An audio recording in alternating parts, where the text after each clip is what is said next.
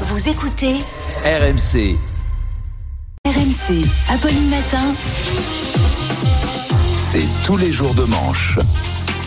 Bonjour. 8h19, Arnaud Demanche est dans ce studio. Bonjour Arnaud. Apolline, bonjour les amis, bonjour à tous nos auditeurs. Très heureux de vous retrouver ce matin, d'autant que j'ai appris qu'on allait se voir sans doute désormais deux ans de plus. Puisque l'article 7 sur la retraite à 64 ans a été voté cette nuit par ans. le Sénat. Donc voilà, deux ans de plus avec le réveil à 4 heures du matin, Apolline. En 2047, vous serez encore à ce bureau et vous direz Alors ce matin à 8h30, je recevrai Kevin Balladur et demain il y aura Kimberley Darmanin qui a rencontré hier Matteo Martinez pour débattre de la retraite à 87 ans.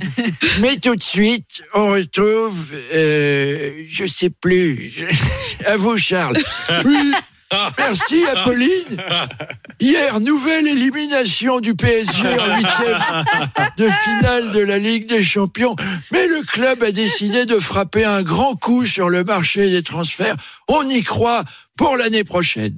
Et tout de suite, Amélie Rosic. Au fait, Amélie, félicitations. J'ai appris que votre mari avait obtenu son baccalauréat. Oh, il est si jeune, ce garçon. Ça me rappelle des souvenirs. En attendant, les syndicats ne s'avouent toujours pas vaincus. Ils ont demandé à être reçus par Emmanuel Macron. Ça n'en finit pas. hein. Aujourd'hui, c'est donc le 7654e épisode de votre série préférée, Les Feux de la retraite.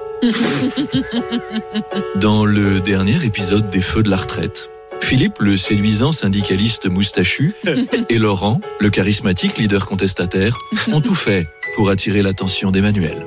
Hélas, la grande parade qu'ils avaient organisée pour que le président les regarde enfin n'a pas généré la moindre réaction de ce dernier. Dans une ultime lettre, les deux hommes supplient Emmanuel de les recevoir. Ouais, monsieur le président, faut nous écouter là, les gens sont désespérés. Philippe, toi et moi, ce n'est pas possible. Puis si les gens veulent que je les console, ils ont qu'à être noirs et perdre une finale de Coupe du Monde. Là, je vais leur ébouriffer les cheveux.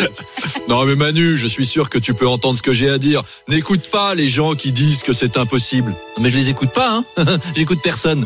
C'est pas que c'est c'est juste que j'en ai rien à foutre de ce que tu veux me raconter. Alors certes, Olivier Véran a dit que la porte du gouvernement était ouverte. Mais là aussi, si j'étais Philippe Martinez, je me méfierais. Olivier Véran, il va lui dire Tiens, Philippe, tu vois, la porte est ouverte là, tu peux y aller. L'autre, il va passer la porte et à ce moment-là, blam Allez hop à double tour dans le KGB, Super Mario. Clic, clac, on balance la clé. Et maintenant, on va s'occuper des deux autres. Laurent Berger et Frédéric Souillot. Vous savez, c'est celui de Force Ouvrière. Celui qui a une tête à ranger des autotamponneuses à la fête foraine. Eh Ben hop. Je l'ai. Ok. Oui, vous l'avez aussi. Je l'ai, je l'ai, Arnaud. À truquer des jeux de cerceau.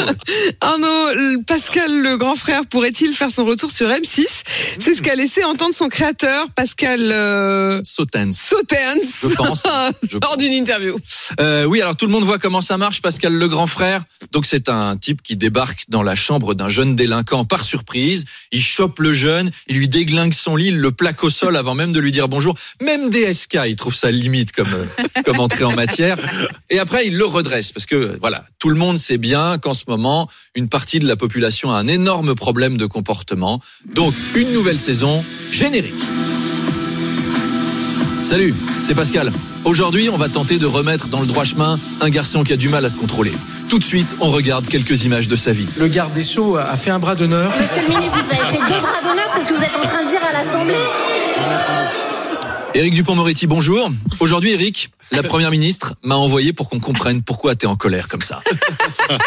Monsieur le grand frère, mêlez-vous de vos miches et je fais des doigts si je veux. Bon, Eric, tu me parles pas comme ça. Je suis pas un de tes copains députés, moi. T'es pas à l'Assemblée nationale ici. T'es à mon stage d'acrobranche.